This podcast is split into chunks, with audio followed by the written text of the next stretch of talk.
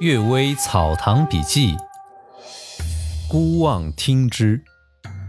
二二百五十九，疯癫人家。朱子隐韵时说：“从前任叙永同知时，从成都回叙永的衙门，偶然经过一片茂密的树林，于是停车休息。”远远望见万峰之巅，好像有户人家，而那座高峰陡峭壁立，高达千仞，确实不是人能够上去的。当时啊，正好带着西洋进口的望远镜，于是试着用它一望，见是三间草屋，向东边开门，有个老翁靠松树站立，还有个小女孩坐在屋檐之下，手里拿着什么东西，好像是在低着头。缝补什么？屋柱之上似乎还有对联，望不清楚。不久，云雾弥漫，便看不见了。后来再次路过这地方，树林山峰依然如故。再用望远镜去望，则是一座空山而已。这或许是仙人的住宅，因不注意被人望见了，于是移居别处去了吗？第二个故事。潘南田画，潘南田的画气格飘逸，但他为人性情孤僻倔强，经常借酒醉骂人，与世人都合不来。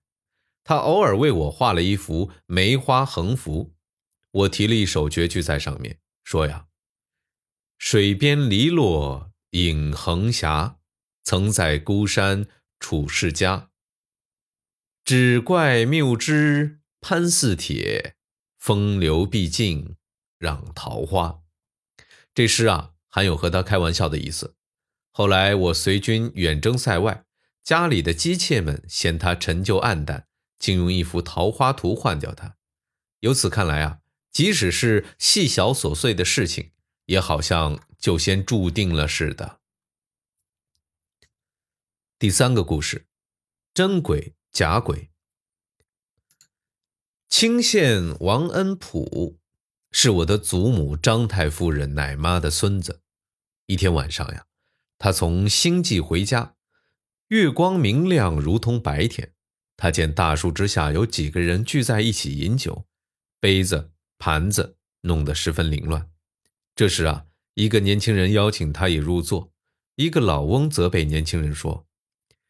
你与别人素不相识，不要戏弄人家。又很严肃地对王恩普说：“呀，你应该赶快离开，我们不是人，怕我的儿子们会害你啊。”恩普大惊，狼狈奔逃。等跑回家，气都喘不过来。后来去一个亲戚家吊丧，突然之间见到这个老翁。恩普惊倒在地，差一点吓死。只知连声喊道：“啊，鬼鬼！”老翁笑着把他扶起，说：“呀，我最爱喝酒，每天都喝不足。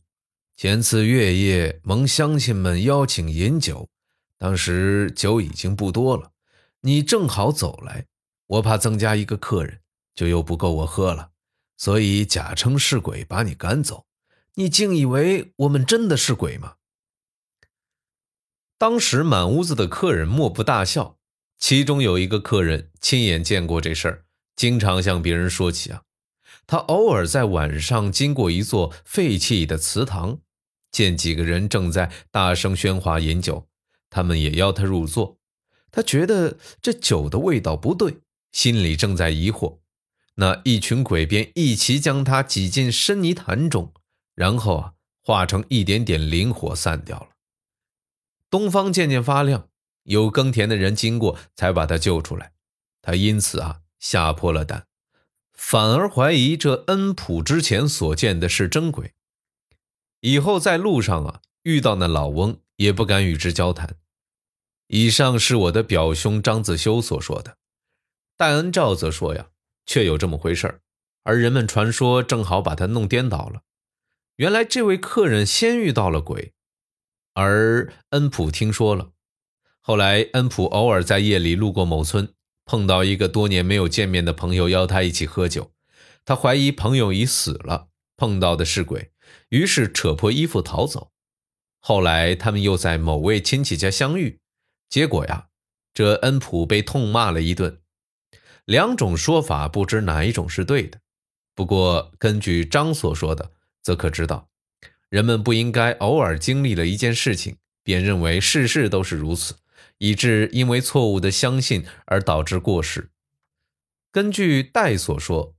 则人们也不应该偶尔经历了一件事儿，便认为事事都是如此，反而因为多疑而造成过失啊。第三个故事，狐叫有人之子。李秋雅说，有个老秀才家中有狐狸，住在空仓之中，三四十年里从来不作怪，还经常与人对话，还很懂书中的内容。如果邀他一起饮酒，他也不肯出来。只是看不见他的形体。老秀才死后，他的儿子也是个秀才，与狐狸互相交往，完全像父亲一样。但狐狸不大搭理，久而久之，他开始放肆打扰起来。秀才本来在家里设个私塾教书，兼为别人写状纸，凡是批改的学生的功课一件也不丢失，凡是写的状纸，则刚写个草稿就被撕碎。甚至抽去他手中的笔，凡是教学生得到的报酬，毫厘都不会丢失；凡是写状纸得到的报酬，即使锁藏十分严密，也会被偷走。凡是学生啊，进进出出都看不到什么动静；凡是告状的人来了，或者有瓦片、石块打在头上、脸上，使之流血，或者在屋檐之下发出人的声音。在大庭广众之中揭露他们私下密谋的诡计，这秀才啊大伤脑筋，请道士来加以惩治。这道士登台召唤神将来抓狐狸，狐狸理直气壮为自己辩解说：“呀，他的父亲不把我当异类看待，与我交情深厚，我也不把他当异类而故意疏远。”把他父亲看作是自己的兄弟，现在他的儿子自己败坏家庭的名声，做了种种坏事，不到因此丧命不肯罢休，我不忍心看着不管，所以阻挠的，使他改走正路。我所拿他的钱财，都埋在他父亲的墓中，准备等他遭到灾祸之后，周济他的老婆孩子。我确实没有别的意思啊。没想到法师来谴责惩罚我，是生是死由你决定。道士急忙走下法坛，做了三个揖，然后握着狐狸的手说：“呀，如果是我死去的老朋友有这样的儿子，你的行为是我所做不到的。不仅仅我做不到，恐怕千百人之中也没有一两个能做到啊。”这样的好事竟出于你们族类之中吗？道士不与主人告别，叹息着离去了。这秀才惭愧的无地自容，发誓啊，再也不做这样的事儿了。后来啊，这秀才竟得以善终啊！感谢各位收听今天的《阅微草堂笔记》，祝大家早安、午安和晚安。